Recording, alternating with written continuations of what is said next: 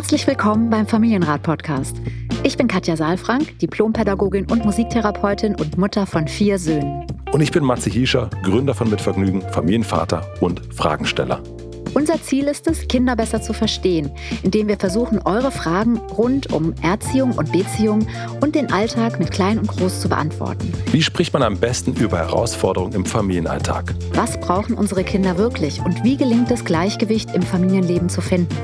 Das ist der Familienrat mit Katja Saalfrank, ein Podcast von Mit Vergnügen.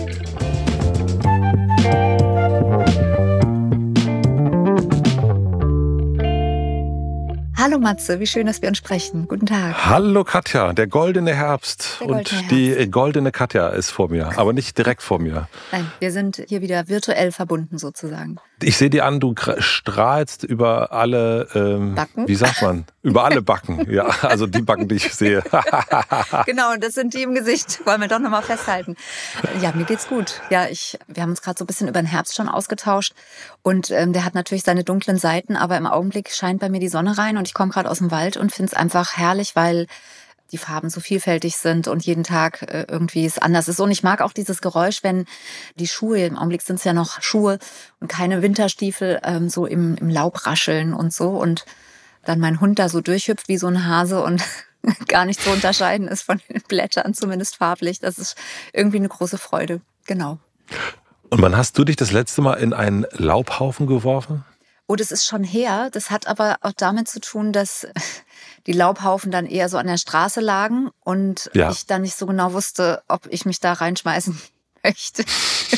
Weil da vielleicht ja. noch andere Sachen mit äh, versteckt sind, die ich nicht so gerne dann, in die ich mich nicht so gerne schmeiße. Das hatte so äh, eher den Hintergrund. Und im Wald ist es ja so, dass der wird ja nicht so richtig aufgeräumt. Also da ja. hast du eher so eine Laubschicht und heute war es wirklich so, dass du bis zum Knöcheln im, im Laub warst. Das ist total herrlich. Also auch so Laubregen finde ich, finde ich wunderschön. Auch sich selbst äh, oder einem gegenüber mit Laub ja, beregnen, ja. das ist total schön. Also das finde ich auch. Aber ich habe, seitdem wir auch einen Hund haben, würde ich auch sagen, liebe Leute da draußen, bitte werft euch nicht in den Laubhaufen. Ja, genau. Also immer gut gucken, wo man sich hinwirft und auch, wo ja. man den Hund hinsetzt. Ja.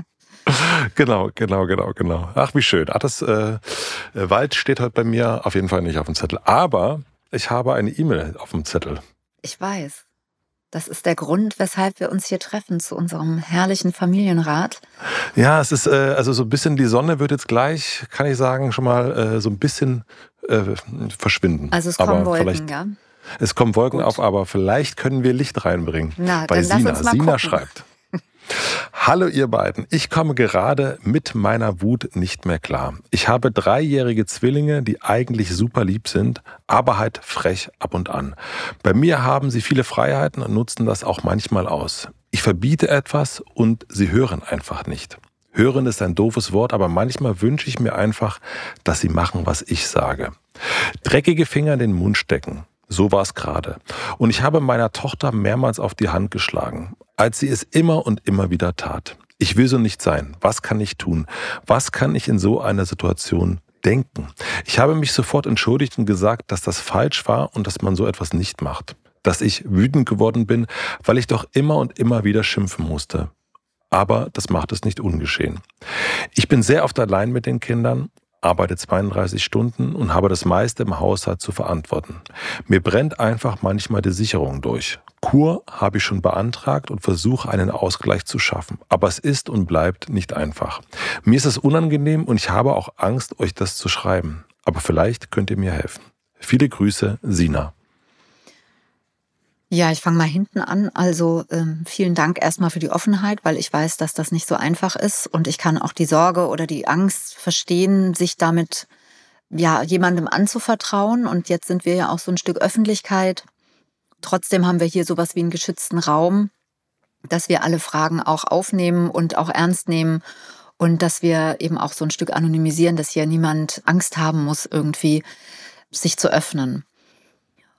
Und das Zweite ist natürlich, dass ich gerne ein bisschen drüber fliegen möchte, weil es ganz viele Themen sind. Ich habe mir ein paar Sachen mitgeschrieben, auch wenn die Mail jetzt relativ kurz ist.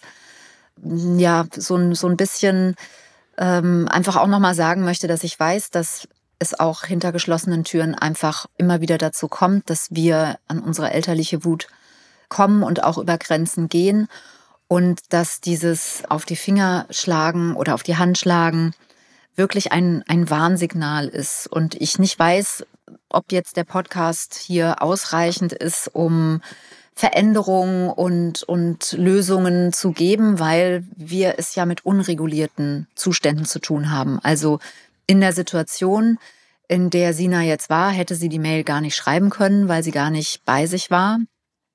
Und Jetzt im Nachhinein kann sie dann in eine Einfühlung gehen, kann sagen, das war nicht richtig, kann, über, kann ihre Überforderung spüren und kann auch eine sinnvolle Strategie ja entwickeln, ne, indem sie uns anschreibt und irgendwie sagt und auch spürt, ich bin da jetzt in Sorge, ich habe auch ein bisschen Angst vor vielleicht Abwertung oder Beurteilung, Verurteilung.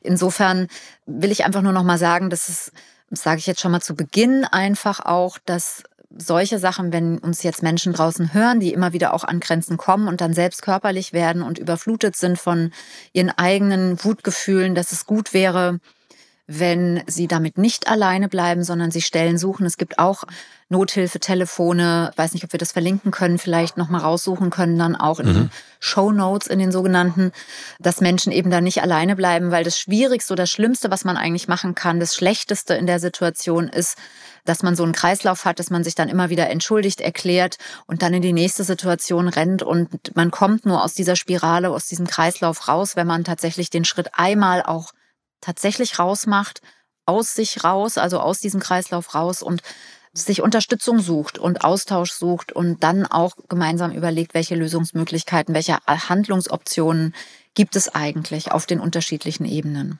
Du hast gerade gesagt, dass sie, äh, da würde ich kurz einhaken wollen, in die elterliche Wut gekommen ist. Mhm. Ich habe diese Begrifflichkeit, so meine ich zumindest, noch nicht bisher gehört. Was, was sagt die elterliche Wut? Was kannst du mir darüber erzählen?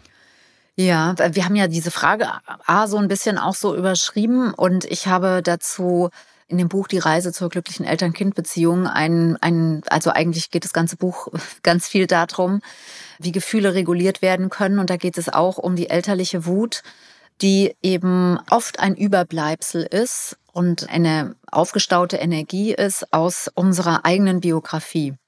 Also jeder, der schon mal, in, wenn wir jetzt bei dem Begriff bleiben, in, in seine eigene elterliche Wut gekommen ist, also elterliche Wut deshalb, weil wir, weil der Auslöser die Kinder sind und wir in unserer Elternrolle wütend werden. Mhm. Und diese Wut, die wir dann auf die Situation haben oder die dann ausgelöst wird und sich dann oft eben auf die Kinder auch entlädt, hat mit den Kindern im Grunde nichts zu tun. Ja, das kriegen wir hier an diesem Beispiel an dieser Situation sehr schön mit, denn dreckige Finger in den Mund stecken. Ich würde mal sagen, es gibt keine einzigen Eltern, die das nicht kennen, dass Kinder, mhm. da kann man noch drüber streiten, was ist jetzt dreckig oder was ist mhm. sozusagen, also wo ist da die Grenze, ne? Aber dass Kinder ihre Finger in den Mund nehmen und die beiden sind drei, das ist völlig normal, das ist ein völlig entwicklungsgerechtes Verhalten. Alles andere wäre nicht normal, in Anführungsstrichen. Ähm, und dass das als Auslöser dafür dient, dass dann eine eine Handlung stattfindet in einer Verantwortlichkeit, in einer Führungsrolle, die ja letztlich völlig vorbeigeht, also völlig überzogen ist an dem, worum es geht. Ja. Mhm. Und diese Diskrepanz zwischen der wahnsinnigen Energie, die es da auf der einen Seite gibt und der, der unangemessenen Handlung, ja, auch gemessen an dem, was da ist. Ist ja jetzt, also ich würde noch verstehen, wenn jetzt das Kind vors Auto läuft und man packt es von hinten und man erwischt vielleicht mhm. die Haare oder man, man kneift oder so und es tut dem Kind dann auch weh und so, ne, dann, dass man da sozusagen dann körperlich wird.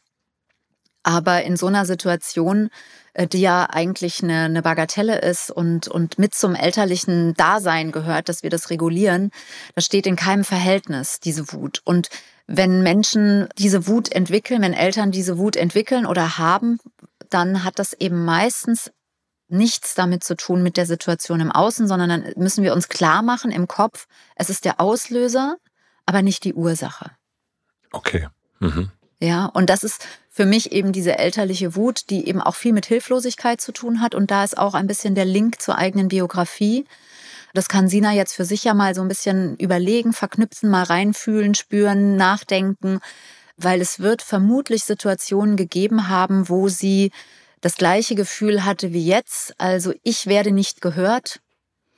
auf mich wird nicht reagiert, das, was ich sage, ist wertlos, mein Tun ist wertlos und in eine solche Hilflosigkeit dann gefallen ist als Kind, wie sie jetzt auch in ihrem Erwachsenenalter gefallen ist. Also was kann ich jetzt noch tun?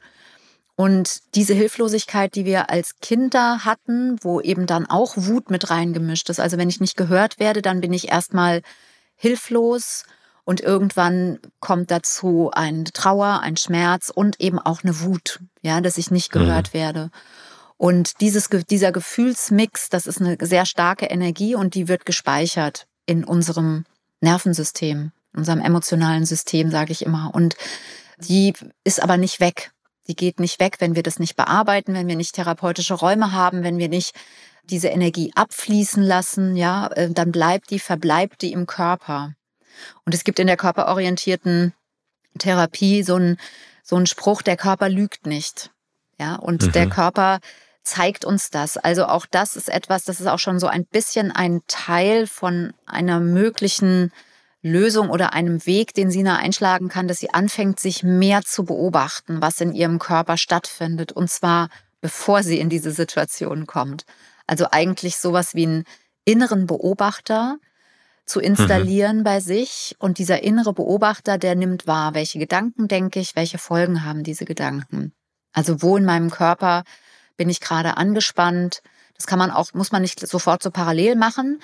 Ja, das ist ja schon auch sehr viel, irgendwie einen Gedanken zu haben und dann zu gucken, was macht der, sondern man kann einfach auf der körperlichen Ebene anfangen. Wie geht's mir gerade? Wir machen eine klitzekleine Pause. Ich möchte euch den heutigen Werbepartner vorstellen. Der heutige Werbepartner ist die Hannoversche mit ihrer Risikolebensversicherung. Bestimmt kennt ihr auch die Momente, in denen ihr sagt, ah, das würde ich jetzt gern festhalten. Das sind für mich besonders Momente mit meiner Familie, wenn wir zusammen sind, wenn wir nur für uns sind, wenn wir irgendwo essen, wenn wir etwas Lustiges schauen und zusammen sind und alles, was draußen ist, irgendwie vergessen. Das Leben ist jetzt und es sind wirklich die kleinen Momente, die uns deutlich machen, was es zu schützen gilt, nämlich unsere Familien. Da kommt die Risikolebensversicherung der Hannoverschen ins Spiel. Sie sorgt dafür, dass eure Familie auch morgen finanziell so gut versorgt ist wie heute. Denn falls euch frühzeitig etwas passiert, bekommen eure Angehörigen die finanzielle Unterstützung, damit sie im Alltag alle laufenden Kosten weiter abdecken können. Besonders wichtig ist so eine Risikolebensversicherung für Familien mit Kindern natürlich und Immobilienbesitzern und Besitzerinnen. Für mehr Infos könnt ihr euch den Podcast Lebenswert der Hannoverschen anhören. Mit dem Code Familienrat erhaltet ihr bei Abschluss einer Risikolebensversicherung bei der Hannoverschen einen 15 Euro Shopping-Gutschein für zum Beispiel Ikea, MyToys oder Zalando. Alle Infos findet ihr auf hannoversche.de slash Familienrat und den Link und den Code findet ihr natürlich auch wie immer in den Shownotes. Vielen Dank an den Werbepartner Hannoversche für die Unterstützung. Und nun geht's weiter. Wie kann ich das schaffen in einer Situation, also die ja ich würde sagen, die, die einen ja so ein bisschen übernimmt. Ja, also die, die Wut kommt da, kocht hoch und ähm, du hast es schon gesagt, so man ist nicht mehr man selbst oder Sina ist nicht mehr sie selbst dann in dem Moment. Wie schafft man da so die, den, den Fuß in die Tür zu bekommen zur Selbstbeobachtung. Ja, das ist ja dann, du musst ja eigentlich die, die Perspektive wechseln von ich bin in dieser Situation, ich, ich werde wütend, ich äh, hau dem Kind auf, auf die Hand, hin zu ich gehe mit mir selbst auf die Gardinenstange und, und oder ich gehe, ein Teil geht hoch und beobachtet, was ich da tue, also in die Selbstbeobachtung zu kommen. Mhm. Gibt es da einen Trick oder ein, mhm. eine Möglichkeit? Ja, ich überlege, ob das jetzt schon der zweite Schritt vom ersten ist, weil ich nicht genau weiß, wo Sina steht, auch von, mhm. von ihrem Zustand her und weil es so viele verschiedene Grundlagen nochmal gibt, um das nochmal besser zu verstehen. Also ja. das eine, was ich, also ich habe eben schon so diesen Link in die Biografie gemacht und vielleicht ist es nochmal wichtig zu wissen, dass wenn wir solche Situationen erleben, dass wir nicht wichtig sind, dass wir nicht wertvoll sind, das können ja ganz verschiedene Atmosphären sein, in denen wir groß geworden sind, ob wir selbst Ohrfeigen oder körperliche Gewalt erlebt haben. Wir wissen, es gibt eben auch seelische Gewalt, es gibt Abwertung, es gibt ganz ja, aggressive und, und gewaltvolle Kommunikation mit Kindern.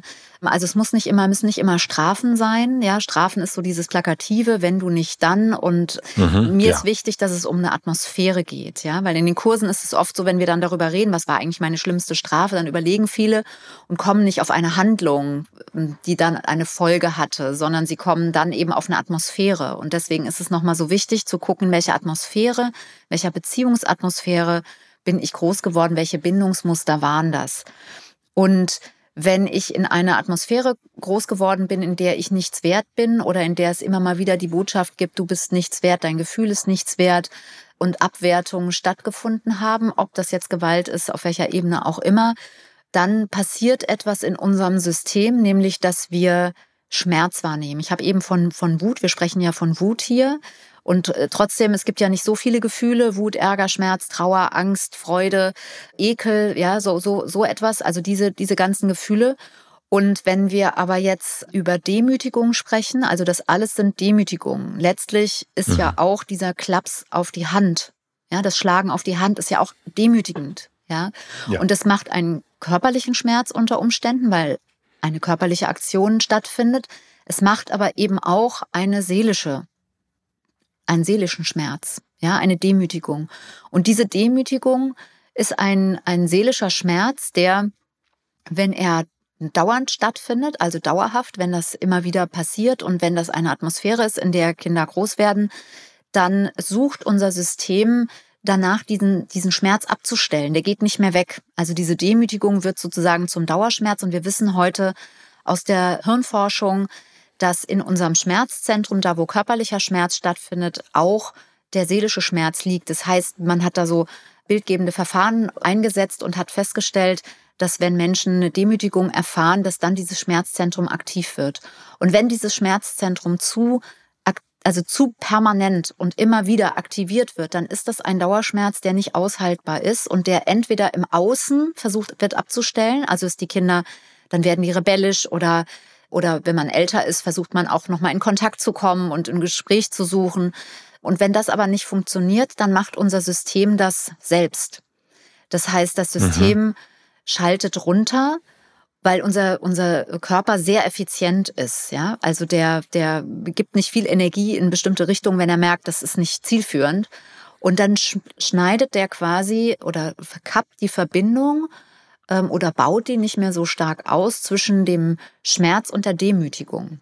Also das heißt, das Gefühl wird abgeschnitten, so dass die Demütigung nicht mehr als solche wahrgenommen wird, sondern man eben ja dieses Gefühl wegdrückt. So. Mhm. Und damit ist natürlich für den Moment eine Entlastung geschaffen im System, aber langfristig verbleibt der Schmerz. Und das ist eben auch etwas, weshalb ich das so auch gesagt habe, das braucht ein Stück biografische Arbeit nochmal, weil das wieder neu zu verbinden heißt, auch in die Empathie zu kommen. Also Sina hat schon grundsätzlich Empathie, ja, also das wird ja spürbar, es tut ihr leid, Total, sie entschuldigt sich auch, ja. Und gleichzeitig gibt es einen Moment, wo sie komplett dissoziiert, also wo sie rausgeht aus ihrem Körper, wo sie gar nicht mehr da ist und wo sie auch, wo vorher der Moment ist, wo sie keine Einfühlung mehr hat. Ja, also wo die Einfühlung fehlt, weil wenn die Einfühlung da wäre, dann könnte sie die Kinder sehen, dann könnte sie die Kinder in ihrer Hilflosigkeit, in ihrer Entwicklung sehen und wäre im Perspektivwechsel. Und das gelingt in dem Moment nicht. Und das ist ein Hinweis darauf, dass diese Bereiche ein Stück abgetrennt sind, zumindest zeitweise. Unter Stress vor allen Dingen. Ja, das passiert uns mhm. auch allen. Aber die Frage ist dann, wie können wir den Stress regulieren? Ja, und darum wird es gehen, wieder in die Einfühlung zu kommen und auch in die Einfühlung mit sich selbst zu kommen. Also selbst auch nochmal festzustellen, mir sind Dinge passiert als Kind, die nicht in Ordnung waren. Und nicht zu sagen, oder nicht mit der Loyalität, ausschließlich mit der Loyalität zu gehen, die wir zu unseren Eltern haben, zu sagen, ja, meine Eltern sind ähm, eben Nachkriegsgeneration oder die haben es selbst nicht besser gewusst. Natürlich können wir auch in diesen Perspektivwechsel gehen und sehen, dass unsere Eltern das Beste zu dieser Zeit getan haben. Wir dürfen aber auch eine Gleichzeitigkeit haben, wenn wir dann in diesen Prozess gehen oder am Ende des Prozesses sind und sagen, und gleichzeitig war es eben nicht das Beste für mich, sondern hat es Folgen für mich gehabt. Und ähm, ist ein kleines Mädchen oder ein kleiner Junge hm. zum damaligen Zeitpunkt nicht mit Liebe und mit Geborgenheit und mit, äh, mit dem versorgt worden, was eigentlich dran gewesen wäre. Und das ist traurig. Das ist traurig und das ist schmerzhaft. Und so, du merkst schon, dann kommen wir eben an diese Gefühle wieder ran. Und das wollen eben viele nicht. Ja, weil das zu, also wir wollen gerne Lösungen haben, mhm. aber wir wollen eigentlich nicht, dass die Lösung wehtut. Und das ist, ich kann das nur auch aus eigener Erfahrung sagen. Ich weiß nicht, wie du das als Vater erlebt hast, aber wir sind ja alle in Entwicklungsräumen und ich erzähle das auch in den Kursen immer wieder, dass ich diese Wege auch gegangen bin. Ich kenne auch diesen Impuls, den Sina hat, dass sie denkt so, oh, jetzt reicht's aber. Mhm. Ja, und dieser Impuls war für mich, äh, als mein Sohn anderthalb war, sozusagen der Auslöser und ich war ja zum Glück auch schon in der Ausbildung und so weiter und ich konnte damit dann arbeiten. Und das ist ein Weg, der der immer wieder auch schmerzhaft ist. Äh, man braucht Menschen um sich herum, die einfühlsam mit einem selbst sind, die einen begleiten, auch bei diesen starken Gefühlen. Und gleichzeitig ist es aber auch ein sehr schöner Weg. Deswegen sage ich das nochmal, um auch Mut zu machen und zu ermutigen, auch dahin zu gucken, weil es auch ein Stück nach Hause kommen ist. Irgendwie wieder in sich mhm. und äh, das zusammenzufügen, was eigentlich zusammengehört, ähm, das fühlt sich auch gut an. Ja.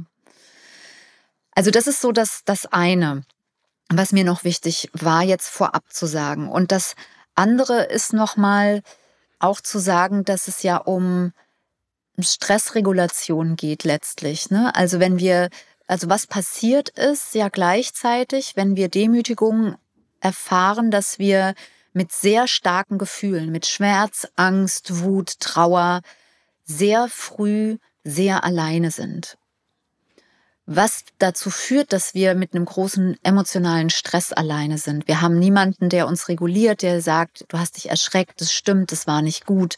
Also vorher schon die Situation. Ne? Oft ist ja das, dann folgt ja auch auf, ähm, also die Reaktion der Eltern ist ja eine Folge von dem oft, was die Kinder getan haben. Manchmal auch nicht. Äh, manchmal ist das auch nicht begründbar aus dem Verhalten, aber oft ist es so, dass wir ja nicht einverstanden sind mit dem Verhalten oder es anders wollen, so wie jetzt Sina es auch beschreibt. Und dann die Folge eben ist, dass wir in diesen Stress geraten und unter Stress dann eben diese unbewusst, sehr schnell, unbewusst ablaufenden Muster passieren, nämlich in uns mit sehr viel Gefühl, uns sehr alleine und hilflos fühlen mhm. und dann eben in einen unregulierten Zustand kommen, in einen Stresszustand kommen, in dem wir auf nichts mehr zurückgreifen können, was wir kognitiv mal gelernt haben. Und wir wissen ja auch, wir sind erwachsen, wir sind dafür verantwortlich. Darauf können wir aber dann in diesem Moment nicht zurückgreifen. Und deswegen, und da komme ich jetzt zu dem, was du eben gesagt hast, wie kann man da eben reingrätschen? Ja, also ich sage es nochmal, dieses, äh, man kann sich tatsächlich damit in Ruhe beschäftigen. Ich finde es auch sinnvoll, nicht jetzt nur den Podcast zu hören, sondern sich wirklich damit zu beschäftigen. Es gibt einige Literatur dazu, die auch Kollegen und Kolleginnen geschrieben haben. Bei mir ist, ist es eben die Reise. Es ist auch äh, Kindheit ohne Strafen, ist auch eine Menge mit drin. Aber wenn man mit sich in die Arbeit gehen will, ist vielleicht äh, die Reise besser. Da sozusagen sich mit seinem mit seiner eigenen Geschichte ein Stück zu beschäftigen und diese schnell ablaufenden, das ist eigentlich das Konkrete, diese schnell ablaufenden, oft unbewussten Muster zu unterbrechen, indem ich verlangsame, entschleunige. Mhm. Ja, weil sonst kriege ich nicht den Fuß zwischen die Tür, also zwischen Reiz und Reaktion. Es passiert etwas im Außen und ich reagiere sofort. Und letztlich ist die einzige Möglichkeit, da einen Raum zu schaffen zwischen Reiz also mein Kind tut etwas und ich bin nicht einverstanden und meiner direkten Reaktion.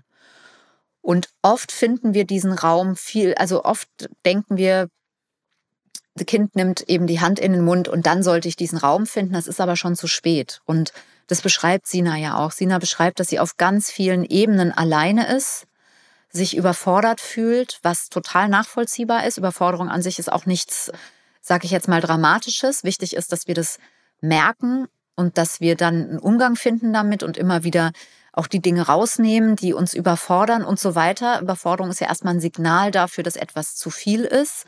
Schwierig ist halt nur, wenn wir da drin verharren, ja, wenn wir nicht mit der Überforderung umgehen.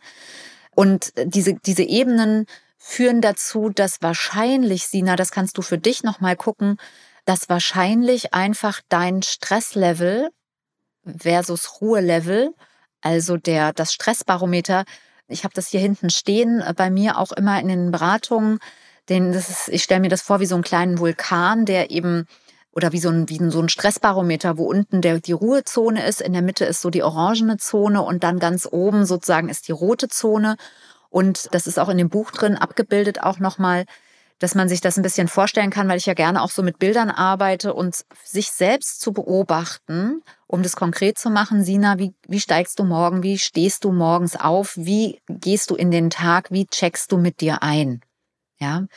Also jeder, der Matze verfolgt, der weiß, dass äh, Matze immer ein Check-in hat, äh, mit Philipp zum Beispiel. Ja, die checken so ein und gucken so, wie geht's uns eigentlich, ist immer super spannend, finde ich. Und das kann man eben auch morgens machen. Ich weiß auch, dass du das auch morgens machst.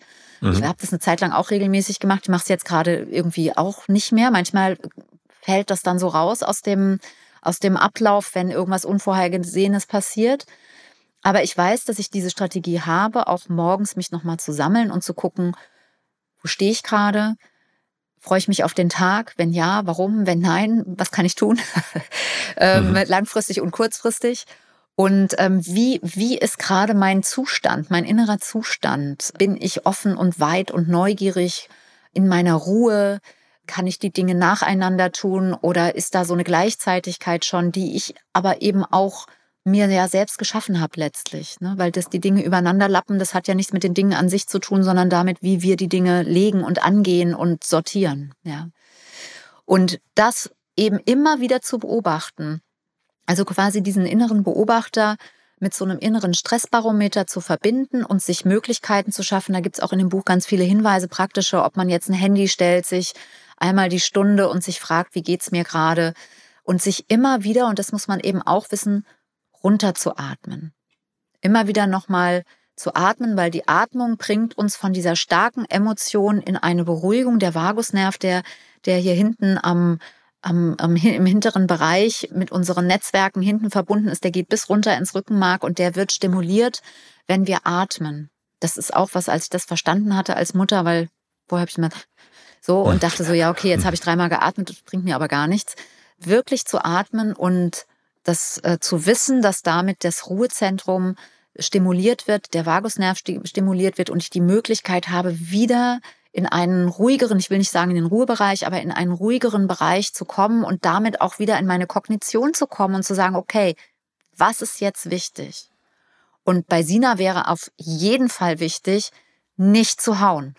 Ja, mhm. also diese Entscheidung auch zu treffen, das ist zum Beispiel auch eine Entscheidung, die ich für mich ganz bewusst getroffen habe. Das, weil ich habe als Kind das erlebt und ich habe gesagt, das ist etwas, was ich auf gar keinen Fall möchte. Und an dieser Entscheidung festzuhalten und dafür zu sorgen, dass ich jederzeit mich an diese Entscheidung auch erinnern kann, das ist mir mal mehr, mal weniger gut gelungen, aber es ist mir auf jeden Fall gelungen, dass ich nie also das Versprechen sozusagen, dass ich mein eigenes Versprechen einhalten konnte, ja.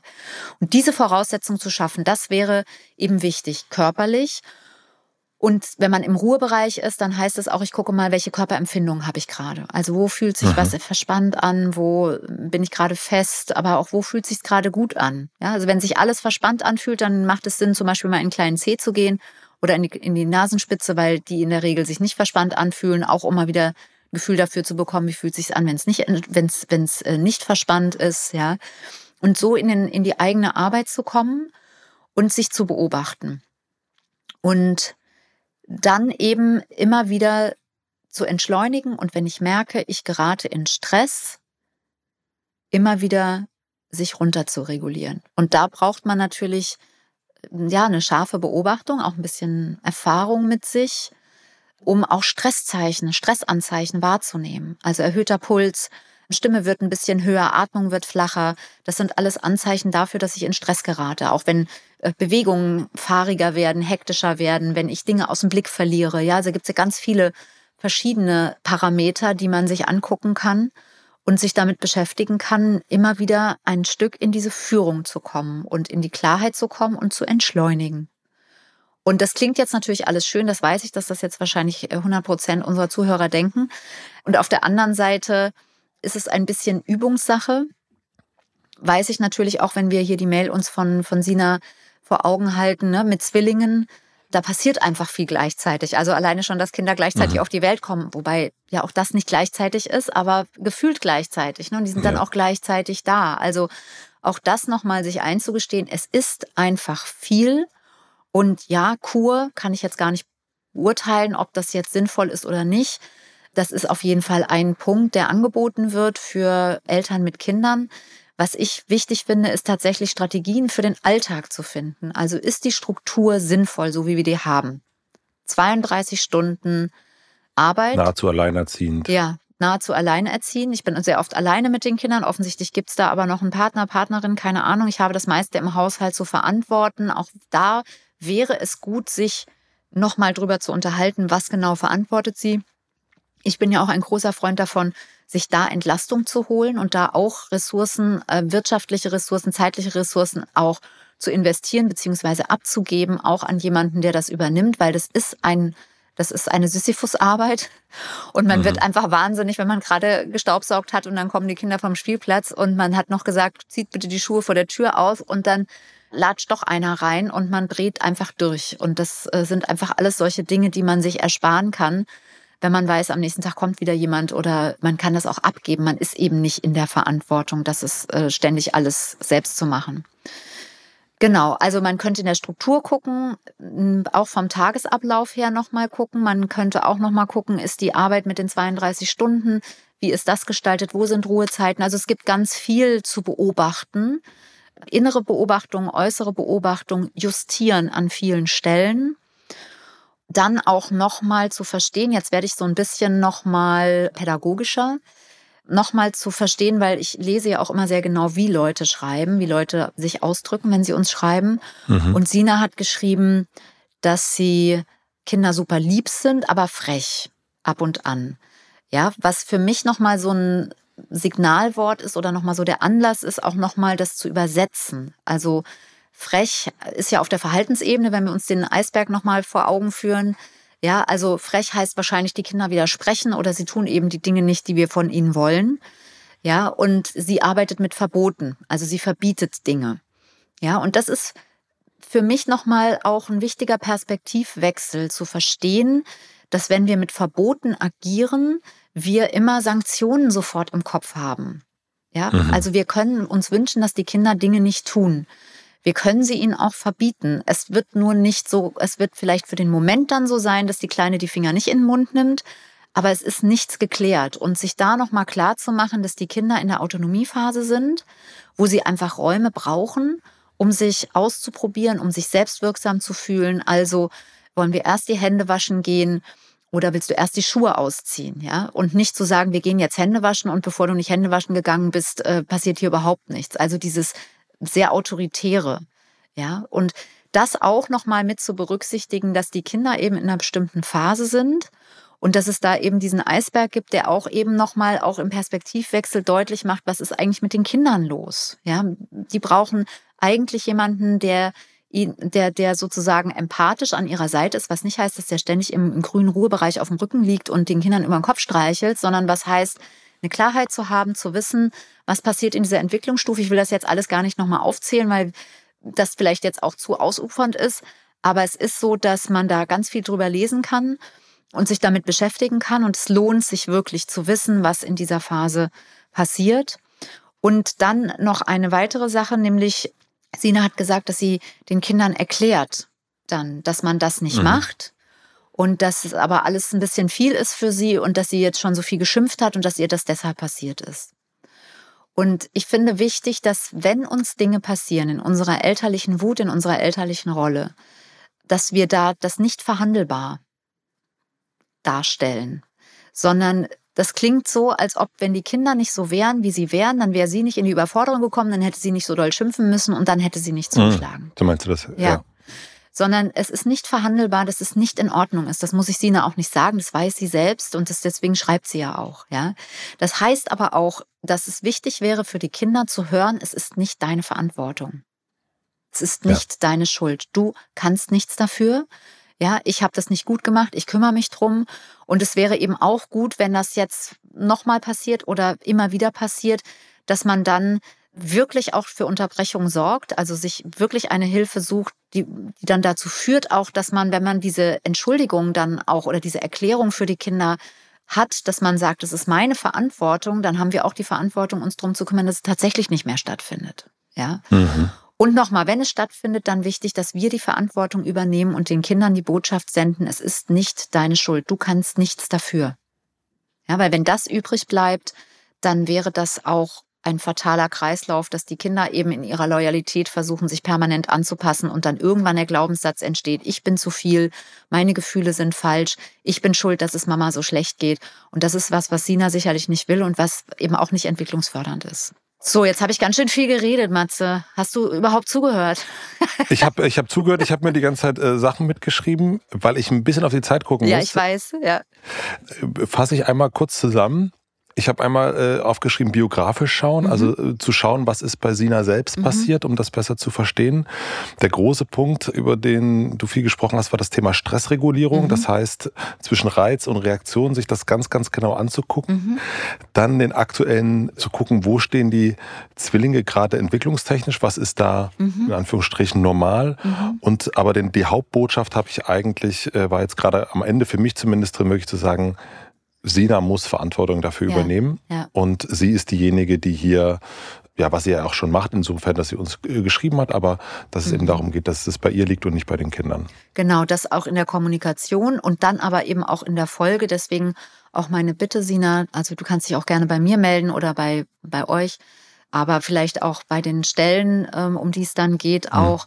Wirklich nochmal zu gucken. Und vielleicht ist es eben auch was Therapeutisches dann, was nochmal, wo es nochmal wichtig ist, wirklich zu verstehen, dass die Kinder sind Auslöser, aber nicht die Ursache. Und natürlich könnten wir alle ohne unsere Kinder, müssten wir vielleicht viele Dinge aus der Kindheit uns nicht mehr angucken. Aber jetzt hat sie diese wunderbaren Kinder, die ja auch eigentlich ganz toll sind, was sie ja auch selbst sagt. Und dann kann sie den Entwicklungsraum auch annehmen und da vielleicht auch in den therapeutischen Raum gehen. Es lohnt sich sehr. Vielen herzlichen Dank, Sina, für deine E-Mail. Ja, für deinen äh, Mut und für deine Offenheit auch. Vielen, vielen Dank. Absolut. Und Katja, wir, ich gehe mal gucken, äh, was, was die Blätter machen draußen und wünsche dir noch eine wunderschöne Woche und freue mich, wenn wir uns nächste Woche wieder hören. Ja, bis dann. Alles Liebe. Bis tschüss. Dann. Tschüss. Tschüss, tschüss. Ciao. Vielen, vielen herzlichen Dank fürs Zuhören. Wir freuen uns, wenn ihr den Familienrat abonniert und Bewertung und Kommentare hinterlässt und natürlich besonders, wenn ihr uns Fragen schickt an familienrat.mitvergnügen.com. Und nicht vergessen, es gibt keine schwierigen Kinder, sondern nur schwierige Situationen. Und das Wichtigste ist, dass ihr mit denen nicht alleine bleibt, sondern dass ihr eure Fragen stellt und in Austausch geht. Wir freuen uns auf euch. Der Familienrat mit Katja Safran ist ein Podcast von Mit Vergnügen, Produktion und Redaktion Maxi Stumm, Schnitt und Mix Falk Andreas, Musik Andy Finz.